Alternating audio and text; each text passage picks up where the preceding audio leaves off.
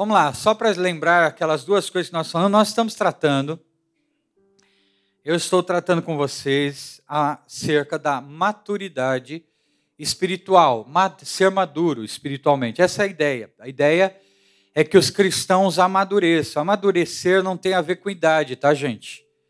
Nós vamos ficar claro com isso, que tem gente que às vezes tem um ano de evangélico, cinco anos de cristão, é, e comparado com outros que têm mais tempo, tem maturidades e imaturidades muito presentes na vida da turma. Ou seja, é, tem gente que é velho de igreja, mas tem cada imaturidade que decepciona. E tem gente que é tão jovem na igreja, tão recém-convertido, que a gente fala assim: puxa, que maduro que essa pessoa já está já entendeu, já compreendeu. Então, não tem a ver com tempo. Tem a ver muito mais com uh, a ação, a forja. E é justamente hoje aquilo que eu vou lidar. Eu vou trabalhar hoje com a ideia da forja, daquilo que somos forjados, como nós crescemos em maturidade é pela pressão, é pelas lutas, é pela intensidade é, das nossas, dos nossos problemas, é pela intensidade é, das nossas batalhas que a gente vai cada vez mais sendo forjados. Então, eu quero e desejo que todos nós estejamos sob pressão mesmo, né? Tem uma música de Arnaldo Antunes que eu acho fantástica, o trocadilho das palavras. Eu quero que a panela de pressão pressione. Eu acho maravilhoso isso, porque a ideia, se alguém põe uma panela de pressão e ela não pressiona, a comida não fica boa. Não vai ficar boa. Imagine você estar tá lá com a panela de pressão uma hora cozinhando alguma coisa, quando você percebe não teve pressão e aí não cozinhou. Há coisas que na pressão, ou seja, é, é, no calor, vão amolecer. Esqueceram até de me darem água hoje, mas tudo bem, eu entendo, estão com raiva. Bom, olha só. É, tem coisas que na pressão, o que, que acontece? Amolece. Tem coisas que na pressão endurece. Você pega o ovo, ele endurece. Você pega o legume, ele amolece. Né? Então nós temos maneiras aí de, na pressão, nós vamos responder à pressão. Com o intuito de quê? Crescer. Então veja bem, olha só, quando uma mãe trata um filhinho como filhinho, né, bebezinho o tempo todo, tendência é que ele não amadureça. Você já viu? Eu, eu acho ridículo, eu acho ridículo. Às vezes eu, eu, eu brinco lá, né? Vou deixar o Guilherme na empresa, tá, vai trabalhar, tá aquele espião tudo na porta, eu falo, filhinho, qualquer coisa liga para papai, viu? Papai vem te buscar. Ele já leva de boa, tranquilo. Mas imagina, como é horroroso quando a gente tem um bebê crescido e a gente o trata como bebê, chama de bebê. É meu bebê. Mas já é filho, ele é um adulto. É horrível. Deus não faz isso com a gente. Quando a Bíblia vai fazer isso com a gente, ela diz assim: ó, não vos pude tratar como é, adultos, maduros, mas eu tratei vocês como bebês. Porque vocês não aguentam coisas mais sólidas. Eu tenho que tratar vocês e dar a vocês papinha. Não é horroroso? Isso. Paulo estava falando para uma igreja. O apóstolo estava falando para uma igreja. Gente, eu quero tratar vocês como gente grande, mas vocês insistem em ser gente pequena, criança. Então, fases da vida são boas. Nós estamos, eu falei do inverno. Né? O inverno é interessante, que alguns lugares, né, nós aqui somos meio. As coisas mudam muito, não é tão clima mesmo. A gente percebe as mudanças, mas vamos lá, para país que realmente frio é frio, calor é calor, a gente vê essa diferença grande. E é interessante que você tem uma árvore linda e maravilhosa, cheia de frutos, cheia de flores, mas aí quando chega o inverno, ela vai secando ficando feia, e você fala, nossa, ela está sem vida, sem beleza. Não, muito pelo contrário, ela está passando por um processo. E esse processo é o que está dando a ela força para dali a pouco, na primavera, ela brilhar de novo, reluzir de novo. Então, esse processo é importante para ela, para ela voltar mais viçosa, mais vigorosa. Há, há cientistas que estão percebendo o seguinte: por exemplo, é, é, é, a gente já acostumou-se a comer frutas, algumas frutas em todo o ano, o ano inteiro. E antigamente não era bem assim. Tinha a época muito certa de cada fruta. Tem alguns cientistas fazendo pesquisas e percebendo o seguinte: as frutas, por conta da antecipação da produção delas, que agora se produz em laboratório, se produz em ambientes condicionados, ela não tem uma coisa importante: nutrientes que só a maturidade da fruta pode dar. Então eles estão percebendo que a gente está comendo mais, mas pior. Tem mais fruta na mesa, mas elas não têm mais qualidade. São pesquisas. Pesquisas que eu até entendo que realmente estão indo no caminho certo. Por quê? Porque de fato, às vezes você pega uma fruta, você, ela está linda, mas ela não tem sabor nenhum. E aí alguns de nós com uma lembrança é, com a memória mais apurada, vai falar assim: puxa, antigamente era muito boa. Uma vez eu encontrei um casal que estava, eu estava na, na peixaria comprando peixe e o casal estava muito indignado, querendo ir embora de São Paulo, cansado de São Paulo, é, tudo é caro, tudo é isso, tudo é aquilo, e relembrando a vida lá no sítio, lá na Bahia, lá não sei aonde, a vida lá na, no, no, no norte, e ele dizendo a fruta lá é boa. Ah, é muito diferente o gosto. É outra história, é outro não sei o quê. Talvez seja mesmo pelo tempo de maturidade. Então eu tenho que trazer uma fruta que não amadureceu para amadurecer no caminho, o processo muda e aí chega aqui não tá boa. Você vê, antecipou o processo do quê? O processo que você tem para ficar maduro. Deus não quer isso da gente, a gente quer Deus quer que a gente cresça e amadureça, mas Deus não está interessado em banir ou, ou, ou pular processo nenhum. Muito pelo contrário, eu e você estamos passando por processos na vida que vão nos tornar cada vez melhores e mais maduros. O suficiente, que é o propósito do versículo que eu quero ler, Efésios, para lembrar, é, Efésios 4, 13 15, até o 15. Antes, seguindo a verdade em amor, cresçamos em tudo. Cresçamos em naquele que é o cabeça, uh, que é Cristo, né? naquele que a cabeça é Cristo.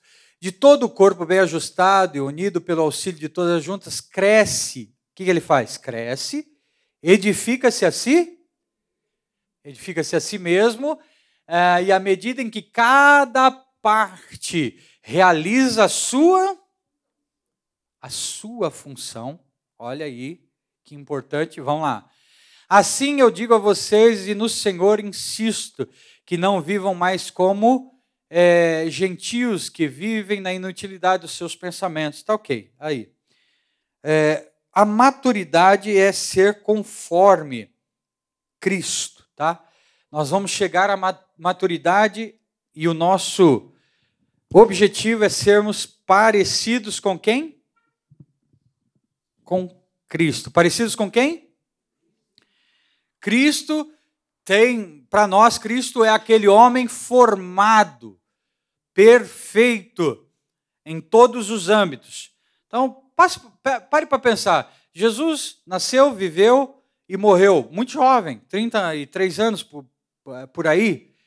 Né? Começou seu ministério com apenas 30 e por três anos resolveu o um negócio, fez o que tinha que fazer, cumpriu o seu chamado e foi embora.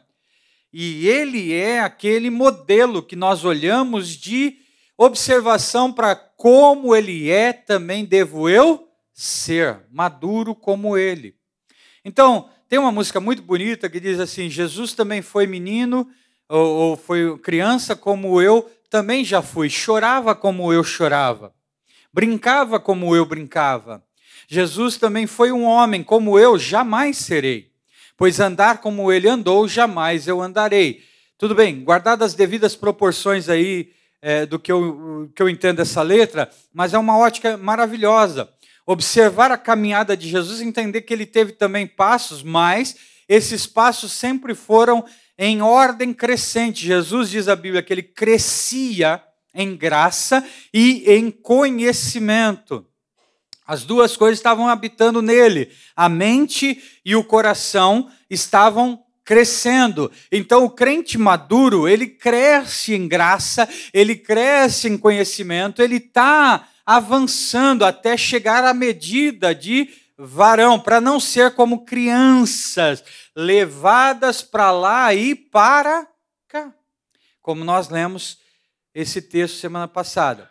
Eu quero hoje começar a é, é, ter por base o texto dessa mensagem, ah, porque o que eu vou tratar aqui daqui para frente é o seguinte: o caminho. Qual é o caminho para a maturidade? Eu quero ler Mateus 13 com vocês. Vamos lá. Naquele mesmo dia, Jesus saiu da casa e assentou-se aqui, à beira-mar. Bom, reuniu-se ao seu redor uma multidão tão grande que por isso ele entrou é, num barco e assentou-se é, ao povo. É isso? Assentou-se ao povo reunido na praia. Jesus falou muitas coisas por parábolas, dizendo: O semeador saiu a semear. Eu quero que você pense no processo, tá? A semente. O semeador saiu a. Enquanto ele sai para semear, ele lança semente, parte dela cai à beira do caminho, as aves vieram e comeram. Parte dela caiu em terreno pedregoso, onde não havia muita terra e logo brotou, porque a terra não era profunda. Mas quando saiu o sol, as plantas se queimaram, secaram, porque não tinham raiz. Vamos lá. Outra parte caiu em meio dos espinhos que cresceram e sufocaram as plantas. Outra ainda caiu em boa terra, deu boa colheita, 100, 60 e 30 por um. Aquele que tem ouvidos para ouvir, ouça. Os discípulos aproximaram-se dele e perguntaram: Por que falas ao povo por parábolas? Ele respondeu: A vocês é, foi dado conhecimento dos mistérios do reino dos céus, mas a, a eles não. E quem tem, a quem tem será dado, e este terá em grande quantidade, de quem não tem, até o que não tem lhe será tirado. Por essa razão eu lhes falei por parábolas, é, porque vendo eles não veem, ouvindo não ouvem, nem entendem. É, nele se cumpre a profecia de Isaías, ainda que este povo, ainda que eles, perdão, ainda que estejam sempre ouvindo, vocês nunca entenderão, ainda que estejam sempre vendo, jamais perceberão. Pois o coração deste povo se tornou insensível de má vontade, ouviram com seus ouvidos e fecharam seus olhos se assim não fosse, poderiam ver com os olhos, ouvir com os ouvidos, entender com o coração e converter-se, e eu os curaria. Ó, veja interessante ali a má vontade em ouvir, tá? É, deixa eu falar uma coisa do judeu. O judeu fala, a ideia de judeu para a parábola é cativar pensamentos, tá? É, porque existe uma ideia corrente da qual eu não coaduno, que é proposital Jesus dar entendimento a um e não dar a outro, para que aquele outro seja condenado e aquele outro seja absolvido. Isso é de uma banalidade terrível. O judeu entende o seguinte: eu preciso captar, é, eu preciso chamar a atenção é, e preciso que as pessoas se interessem por aquilo que eu estou falando. Então a ideia dele, quando falava em parábolas, é cativar. É, aqueles que realmente queriam iam se interessar. Aqueles que, dures do coração, sem interesse, já eram eliminados por ali, tá bom? Então não tem nada a ver com uma suposta pré-vontade de Jesus de condenar uns e libertar outros. Não, não posso pensar nisso, tá bom? Vamos lá. É, mas felizes são os olhos de vocês, porque veem, e os ouvidos de vocês, porque ouvem. Pois eu digo a verdade: muitos profetas e justos desejaram ver o que vocês veem, estão, é, que vocês estão vendo, mas não viram, e ouvir o que vocês estão ouvindo, mas não ouviram. Portanto, ouçam o que significa a parábola do semeador. Quando alguém ouve a mensagem do reino, não entende, o maligno vem e arranca o que foi semeado em seu coração. Esse é o caso da semente que caiu à beira do caminho. Quanto à semente que caiu em terreno pedregoso, esse é o caso daqueles que ouvem a palavra e logo a recebe com alegria. Mas o que vai faltar ali? Todavia, visto que não tem profundidade, raiz em si mesmo, permanece pouco tempo. Quando surge alguma tribulação ou perseguição, por causa da palavra, logo a abandona. Quanto à semente que caiu no meio dos espinhos, esse é o caso daqueles que ouvem a palavra, mas a preocupação dessa vida e o engano das riquezas a sufocam, tornando-a infrutífera. Vamos lá. E quanto à semente que caiu em boa terra, esse é o caso daqueles que ouvem a palavra, entende, dá uma colheita de 100, 60 e 30 por um. Jesus lhes contou outra parábola. Bom, aí para. Que Deus nos abençoe na meditação das Escrituras. Deixa eu falar uma coisa para você. Provérbios 17, 3 vai dizer que o crisol é feito para que para ser para provar o ouro, a prata, para provar é, tesouros, né? No caso, é, mas o Senhor prova os corações. Uh, o crisol é a ideia de um recipiente, né, ora feito de, é, de minério, ora feito de, de, de uma matéria mais é, dura, tem, densa, porque ali colocava-se ouro, prata, ali colocava-se tesouros para purificar através do aquecimento. Fogo ali, então toda impureza vai embora, tudo aquilo que é ruim, e fica somente aquilo que é proveitoso, bom, e aí a Bíblia vai dizer que o Senhor faz a mesma coisa com cada um de nós. O Senhor prova os corações. Então, qual é, qual é o qual é a intenção dessa aprovação? Não é prejudicar, não é destruir, não é desmoralizar, não é ah, afetar em nenhum ponto. Muito pelo contrário, é trazer pureza, é purificar, é melhorar, é trazer o que é bom para fora, é trazer aquilo que é melhor de dentro para que todos possam ver a beleza daquilo que foi forjado em cada um de nós. Então, hoje, o trabalho meu aqui como pastor, é, nessa pregação, é fazê-los pensar um pouco, é, fazê-los entender que as lutas e as adversidades que cada um de nós é, passamos na vida, sejam elas quais forem as intenções, ou a, as provações, ou a, as pressões que estamos enfrentando, ela não tem poder e ela não tem a função de nos destruir, de nos abater, de nos colocar no chão. Muito pelo contrário, ela tem o dom e o poder e a graça e a função de nos levar para um lugar melhor, de nos colocar em um patamar melhor, de nos colocar em um nível acima aonde não estávamos anteriormente. Então, quando eu e você olharmos para toda a pressão da vida, para toda a pressão das lutas que estamos enfrentando, temos que olhar para Jesus e observar que essa luta vai passar, que esse problema vai ser vencido, que mais cedo ou mais tarde a gente vai passar por ele e lá na frente seremos melhores em nome do Senhor Jesus Cristo. Aleluia! Deixa eu falar uma coisa para vocês. Os cristãos hoje não querem mais passar por luta. Nós estamos vivendo uma geração de é, é, analgésicos, de analgésicos, de livrar-nos de termos dores.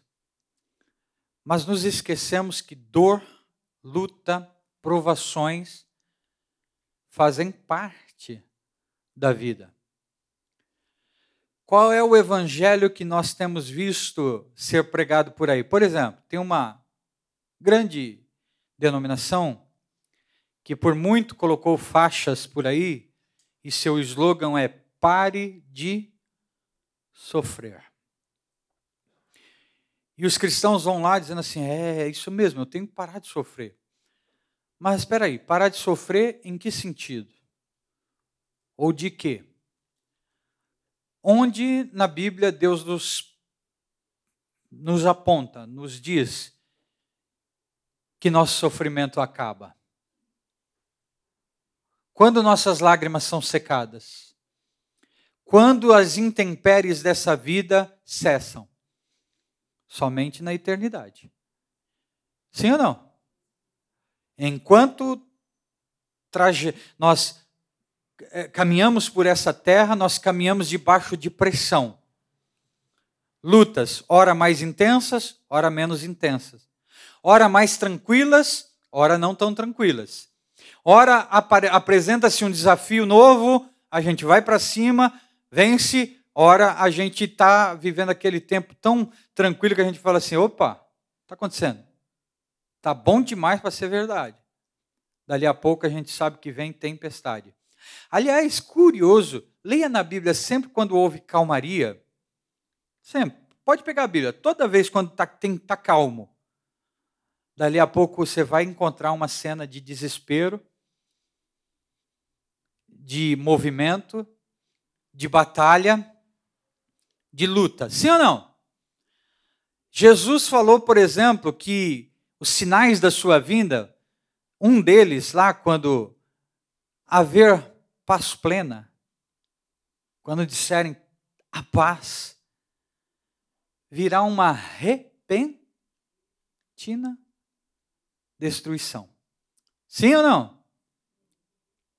Eu sei que está frio, mas você pode me ajudar. Sim ou não? É.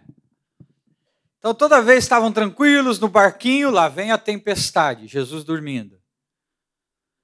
Toda vez que parece que a coisa está cômoda para a igreja lá em Atos, vem perseguição. Então o que eu preciso entender é o seguinte: como é que Deus forja a maturidade em mim? É pressão, gente. E aí a pressão em quais níveis? Vamos lá, pressões de fora. Nós vamos entender isso. As pressões virão de fora, ataques, sejam eles malignos, sejam eles ataques do, é, é, de pessoas, não importa, vem de fora. Eu não tenho controle sobre essa pressão. Vem. É, é, alguém que se levanta contra e a gente não sabe por quê. É uma briga que acontece no lar. É um, um desespero. É uma doença. É uma enfermidade. São coisas que vêm lá de fora e vêm para atacar. É o inimigo que se levanta brutamente né? E parece que a gente estava bem, estava legal, a gente estava fortalecido, mas a gente estava. E aí vem o inimigo para roubar-nos, e aí pense em todo o processo ali. Todo o processo está dizendo, a semente da palavra foi dada aos nossos corações, mas o processo de crescimento está ali. O problema estará em quem cede aquelas pressões. Se tiver semeado na, ali não, não tem profundidade, se a coisa está na periferia, se a coisa não está lá agarrada no Senhor, vai vir a luta, vai vir a inter, interpere, vai vir o ataque do inimigo e vai te destruir. Mas se estiver enraizado, firmado, fortalecido, se você estiver firme, nada tirará as convicções de Deus da sua vida. Isso é maturidade. É o processo. Então, quando eu digo que as pessoas não querem mais ter dor, é fato, as pessoas querem viver livre do sofrimento, mas o sofrimento faz parte. Passamos por eles. O problema é como vamos passar. Se vamos desesperar no primeiro momento e abandonar tudo, se vamos perseverar até o fim, se vamos insistir, continuar lutando, lutando. E aí vamos para coisas práticas para a vida da gente, porque eu preciso ser prático aqui. Irmão, está na hora de crente deixar de ser mole. Vem uma lutinha, para de orar, para de jejuar, para de ler Bíblia. Não vem à igreja. Crente mimizento, está na hora de acabar com isso. Chega, chega, chega de crente mimimi.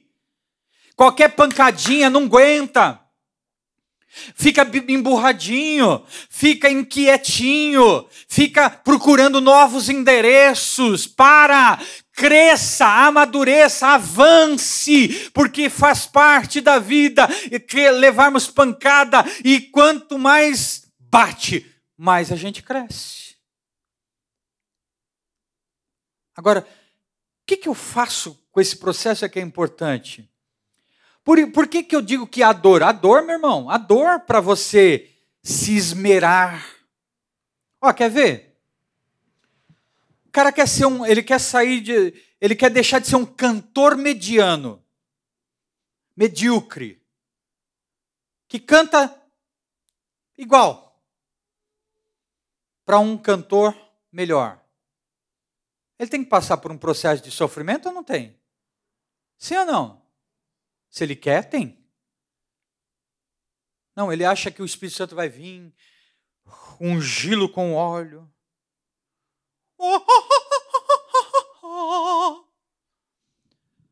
Se ele não se esforçar, se ele não disciplinar a voz, se ele não cuidar da saúde de sua voz, se ele não gastar energia e tempo, ele continuará na mediocridade.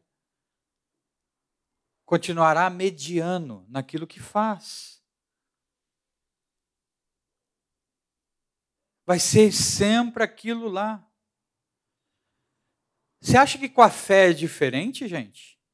Você acha que com a maturidade cristã é diferente? Por exemplo, o cara passa por luta, passa por problema, ele não dobra o joelho, ele não busca o conselho do Senhor, ele não vai, ele não se, ele não aprofunda nas escrituras.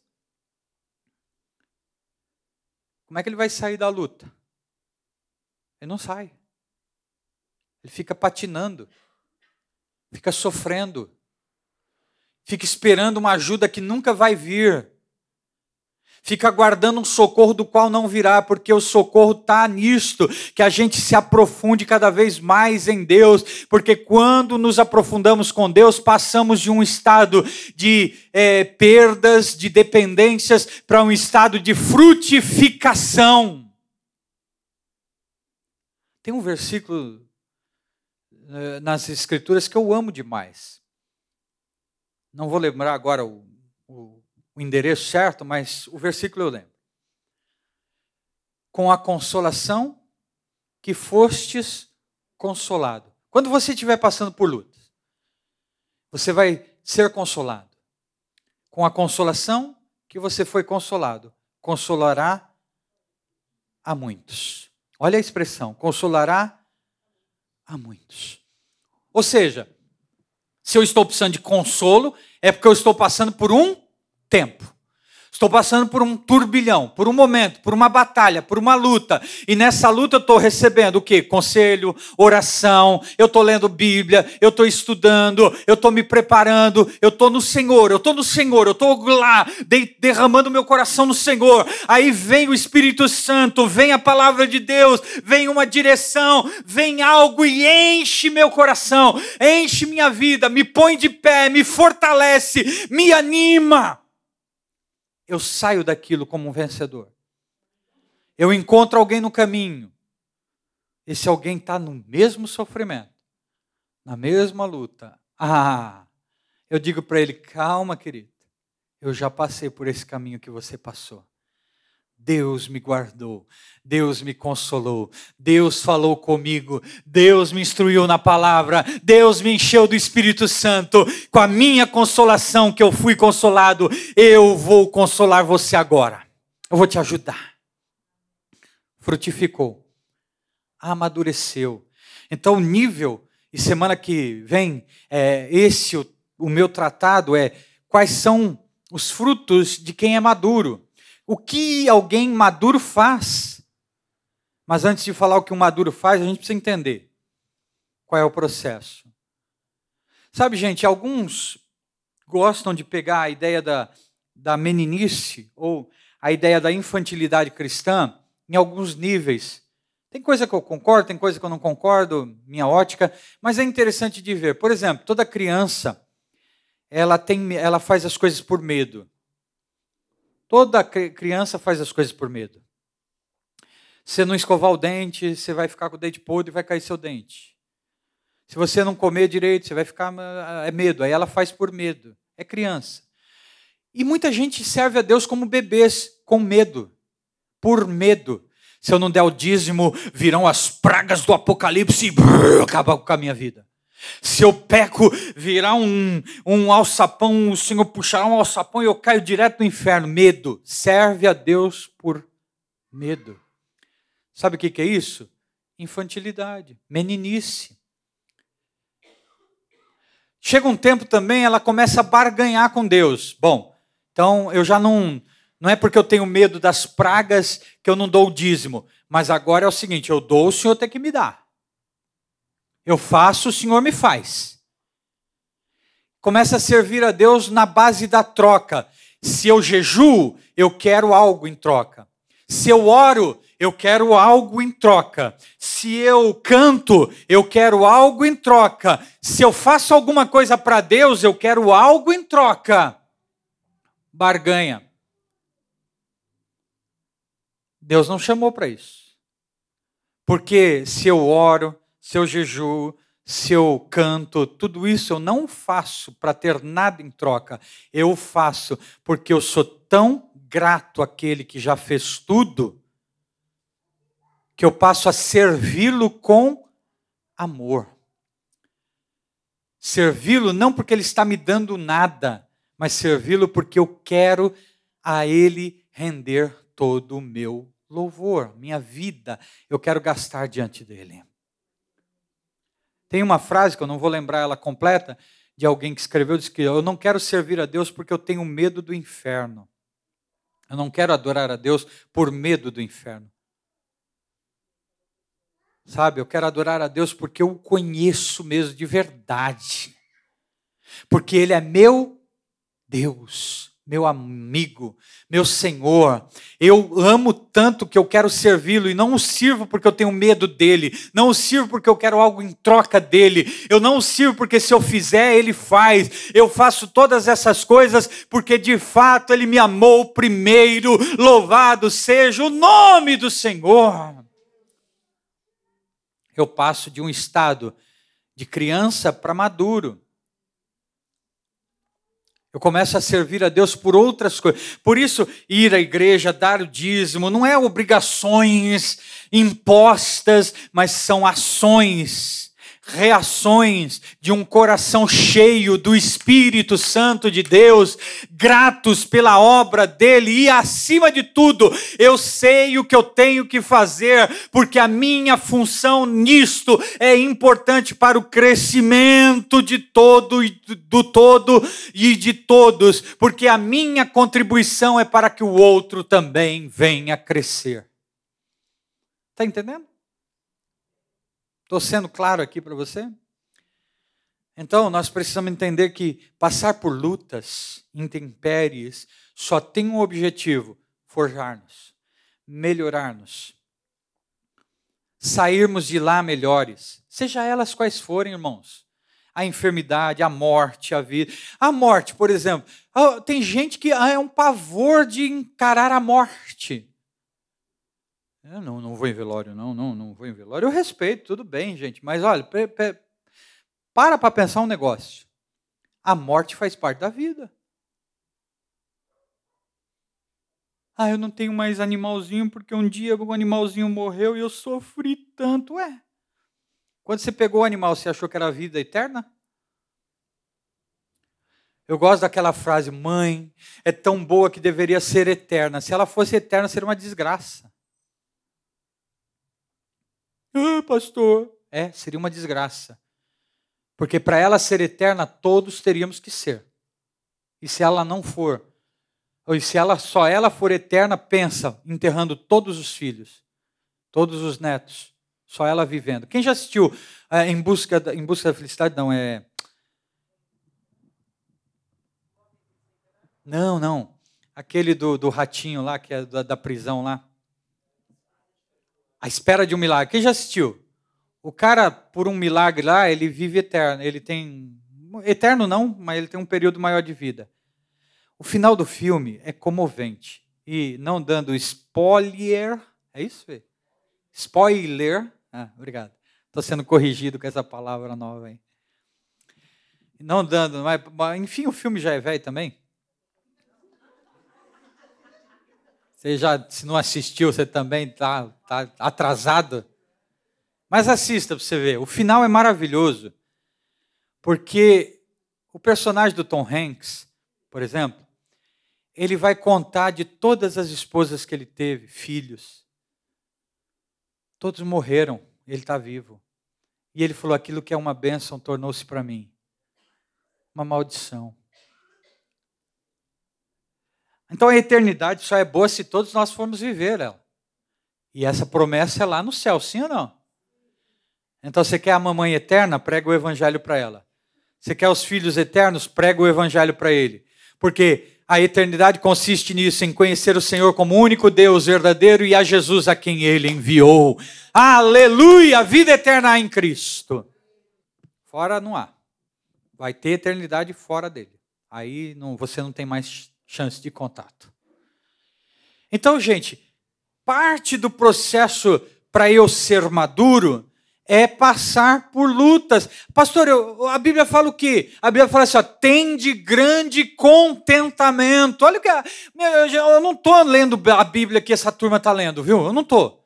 Porque a Bíblia que eu leio, que esses coachings não leem, ela diz assim: ó, tende por grande alegria, contentamento, passardes por várias tribulações. Porque a tribulação produzirá em vocês fases da vida. A tribulação vai produzir em vocês coisas que vão levar a maturidade a ficarem mais fortes, firmes. Então, as decepções, os enfrentamentos, as lutas, tudo isso, você precisa olhar com a ótica da Bíblia e dizer: isto não vai me matar, isto vai me fortalecer, isto vai me erguer, isto vai me pôr de pé e eu me tornarei um crente melhor. Mais vivo dentro da igreja, Ontem estava uma senhora aqui, que eu não, não conheço ela, conheci ontem, e ela estava aqui no, no, no, Café das Mulheres. É, uma senhorinha, não sei quantos anos, mas já é, bem, né, senhorinha, já. E ela falou assim: Pastor, eu estou aqui vendo frutos da minha oração. Eu e a pastora Neuza, que eu não sei quem é, ela acha que eu sei, sei quem é, não sei não.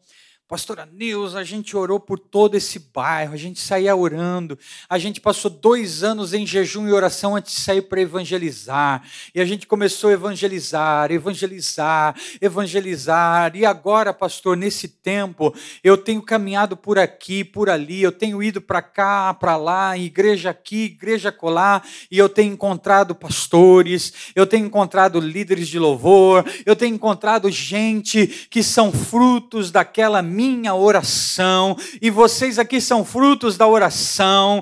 E então ela começou a falar, e dentro do meu espírito eu fui criando um gozo e uma alegria, e pensando o seguinte: quantas lágrimas no passado já foram derramadas, quanto choro já existiu, quanta gente já ralou o joelho para que hoje eu e você estivéssemos aqui sentados ouvindo o evangelho pregado, quantos de nós fomos alcançados porque lá lágrimas foram intensificadas na oração, mas a pergunta ainda continua: eu estou disposto a chorar, eu estou disposto a derramar lágrimas, eu estou disposto a ralar o joelho no chão para as novas gerações, para os novos que vierem, para os próximos, eu estou disposto a me gastar e deixar ser gasto pelo Senhor, para que amanhã não seja mais eu, talvez sentado aqui, mas sejam meus filhos, meus netos, ah, gente de toda sorte ouvindo o Evangelho que eu, com muita luta, luta e você, com muita luta, chorou, pregou e ensinou. Sabe, eu estou disposto a derramar-me mais ainda para o Senhor, a chorar um pouco mais, a sofrer um pouco mais. Se é perseguição, é perseguição. Se é luta, é luta. Se é batalha, é batalha. Não sou e não quero ser desta geração é, é, que remedia tudo. Não, vamos para os enfrentamentos no nome do Senhor, porque Ele vai adiante de nós. E aí, quando as pessoas estão ao nosso redor vendo-nos, filhos, marido, esposas, pessoas que amamos, vão vendo cada passo que damos e vão falando: Crente, eu quero ser assim, crente desse jeito, cheio do Espírito Santo, que vence as batalhas, que não tem medo das lutas e que continua firme na fé. Não crente que, ah, que, você não está indo mais na igreja? Lá na igreja, mimizento. Desanimado. Não, gente. Aliás, bom, se eu chateei aqui semana passada falando da terça-feira, quero dizer que essa terça-feira eu fiquei muito feliz com bastante irmãos no culto de terça-feira. Mas é hora que nós precisamos nos levantar e nos gastar, porque o tempo grita, urge para sermos maduros na fé. Pararmos de olhar para Deus como um shopping center e começar a dizer para Deus: como eu posso servir-te, Senhor? Eu estou evangelizando um moço que é da Kimbanda, lá no, na academia. Eu comecei a conversar com a Sandra, falando da, da, da ótica que eles têm sobre fé, religião, sobre Deus, sobre igreja. E ele, ele nessa semana, ele me perguntou o que, que eu penso sobre inferno. Olha. E aí eu comecei a falar do inferno. E ele falar da aquilo que ele acredita no inferno. Está muito bom, está muito legal. Eu vejo que eu tenho amadurecido nisso. Há tempos atrás eu nem, nem me dava o trabalho de confrontar isso, de questionar, de conversar. Não, cada um é, vamos orar. Se ele vier, cai endemoniado aqui, a gente expulsa e vai, vamos para cima. Não. Hoje eu estou entendendo para que Deus tenha me dado algumas coisas para conversar, dialogar, para entender e para pregar a verdade e, a, e o verdadeiro evangelho. Porque o mundo está sedento e abraçando tudo como se fosse verdade, mas nós conhecemos a verdade de Cristo. Eu não estou na academia para melhorar meu corpinho e minha saúde. Também. Mas eu estou lá e o tempo todo eu estou, Senhor, que eu seja boca tua, que eu seja instrumento teu. E aí outro dia uma moça, uma senhora, não, eu detesto casamento, não quero casar. Casar é uma vez só. Falei, é mesmo? Também concordo, casamento é um só. A Bíblia diz que é um só. Não tem divórcio. A Bíblia fala que o negócio é punk nisso aí. É, então, mas eu quero arrumar alguém para viver junto. Falei, epa, crente. Falei, pera aí, irmã. Falei, fala com o seu pastor, converse lá com o seu pastor. Né, não quero saber disso aí, não. Mas aí depois a gente conversou, eu falei assim, mas me conta, qual é a tua história? Sabe o que é a história dela? Sofrimento, dor, tristeza, mágoa, muito curada já em muitos aspectos. Mas ela não vê mais necessidade de um casamento por tanta dor que sofreu. Comecei a conversar. Aí ela terminou a conversa, é, pastor, eu vou, porque olha, uma notícia para quem é crente. Crente. Há possibilidade de um novo casamento? Há, dentro da Bíblia. Não vou entrar nesse mérito agora. Sabe o que não há possibilidade na Bíblia? Por exemplo, um novo relacionamento com quem não é crente. Tá? Arruma confusão para você? Arruma, fica à vontade de arrumar. Não vem reclamar depois. Não vem choramingar depois. A Bíblia é muito certa.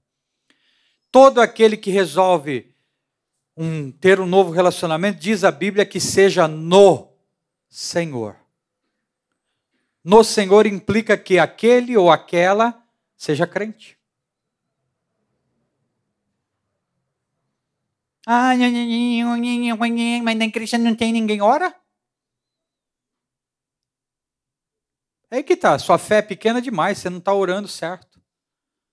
Ou Deus não, não vai trazer? Você não orou tanto, eu apareci. Deus pode trazer alguém para você. Né? Assim, ó, buf, cheguei lá. O povo não está orando. É esse o problema. Está saindo caçando. Aí sai na caça, pega todo em rosco. E aí começa a confusão. Sai da igreja, engravida, perturba, casa não se, e não fica firme, separa, aí casa, não vem mais para a igreja, os filhos vão crescendo fora da igreja, a confusão começa. Ué, a Bíblia está certa. Eu olho para a Bíblia e falo, meu, está certo a Bíblia. Eu aconselho e acompanho muita gente que pede oração com casamento arrasado. Quando você vai ver lá no passado, fez a, fez a coisa errada. Começou errado. E não existe o jeito certo de fazer a coisa errada. Não existe. Não existe o jeito certo de fazer a coisa errada. Precisamos amadurecer, gente. Precisamos crescer. Então, não tenha medo dos sofrimentos. Muito pelo contrário, louve a Deus. Mas passe por este processo louvando, adorando, glorificando, buscando a vontade de Deus, intensificando suas orações, intensificando seu crescimento. Ah, a pandemia afastou um monte de gente. Não, a pandemia só revelou quem já estava longe. Guarde bem isso, a pandemia só revelou quem estava longe. Porque pandemia nenhuma pode nos. Se o Paulo escrevesse de novo, ele ia escrever Romanos, porque nem, nem a altura, nem a profundidade, nem o perigo, a espada, nem a pandemia nos afastará do amor que está derramado em nós por meio de Cristo Jesus. Romanos 8. Pandemia só trouxe à tona gente preguiçosa, gente que não leva a fé a sério, gente que por um melindre, e eu aqui faço ressalva caso alguém esteja me assistindo, há pessoas que estão passando por lutas, espero que vença, espero que ganhe essa batalha, oro para que ganhe essa batalha, mas quer um conselho meu? Continue a nadar entre os, os seus aqui, entre os irmãos, não se afaste, junte, colhe, abrace, porque juntos vamos mais longe. Eu preciso de pessoas ao meu lado. Isolado, eu cometo muitos problemas, muitos erros. Isolado, eu estou com perigo. Mas quando eu estou com amigos, com pessoas, o mínimo que eu tenho é ajuda. Vamos lá. Precisamos crescer. Precisamos amadurecer. Se você está em luta com. Olha, está luta com o marido. Ok, comece a dar glória a Deus. Comece a louvar. Obrigado, Senhor. Obrigado por essa. Eu vou sair melhor daqui. Eu vou sair melhor dessa batalha. Está com luta com os filhos? Obrigado, Senhor. Louvado seja Deus. Eu vou sair melhor daqui. Mas me dá estratégia, me dá direção. Eu quero entender. Agora, muna-se de força aí, de armas espirituais e vai para a batalha, porque maior é o que está em nós do que o que está no mundo. O Espírito Santo te dará sabedoria, estratégia, direção, palavra, é, mas não. E aí, quando tiver abatido, opa! Gente, me socorre, me ajuda. Vamos orar, vamos estar juntos, vamos clamar, vamos para a Bíblia, vamos. Dá um versículo da Bíblia aí. Daqui a pouco nós precisamos cumprir com aquilo que é a maturidade, dar frutos. Vamos falar um pouco dos frutos semana que vem. Quais são os frutos que Deus espera da gente? Tá? O que, que Jesus estava falando aí? Quais são os frutos que a igreja deu? Quais são os frutos que os apóstolos deram? Tá? Porque eu preciso entender que quando maduro estou, eu não gero criança, eu gero filiação. Deixa eu falar para você uma coisa interessante. Ser pai é mais difícil do que ter um filho. Ter um filho é fácil. Ser pai é difícil. Porque ter um filho, posso fazê-lo naturalmente. Ser pai implica em sofrer, gastar tempo, energia. Sim ou não? Ovular e ser mãe, todas capazes de sê-lo, podem ser. Dar à luz a um, um filho, ser mãe é diferente. Ser mãe é gerar um outro. E esse gerar o outro é depois que nasce, cresce. E aí quando é que a gente fala assim, pô, ó, cumpriu. Cumpriu quando a gente vê os filhos dos nossos filhos. Você entendeu? Você agora está vendo reproduzido no outro aquilo que você foi um dia. Então você gerou outra mãe, gerou alguém capaz de gerar outros filhos. Não gerou alguém capaz de fazer filho. Está entendendo aqui? Está me entendendo aqui? Você gerou uma mãe que vai ser capaz de ensinar de passar para frente, de continuar aquilo que você começou. Então é isso que nós vamos conversar semana que vem, na ceia do Senhor. Feche teus olhos. Se estiverem passando por grande tribulação, lembre, Deus está com você. Pai, muito obrigado por esta palavra, muito obrigado pela, pela lutas, pelas lutas que estamos enfrentando, Senhor tenho as minhas, os irmãos têm as deles, mas nós queremos a mesma coisa, sair dessa batalha melhores do que chegamos nela. Por vezes, ó Pai, fracos, desanimados, mas agora vamos com força, fortalecidos, em frente, no nome do Senhor Jesus, para a tua honra, tua glória e teu louvor, em nome de Jesus. Amém. Tá bom?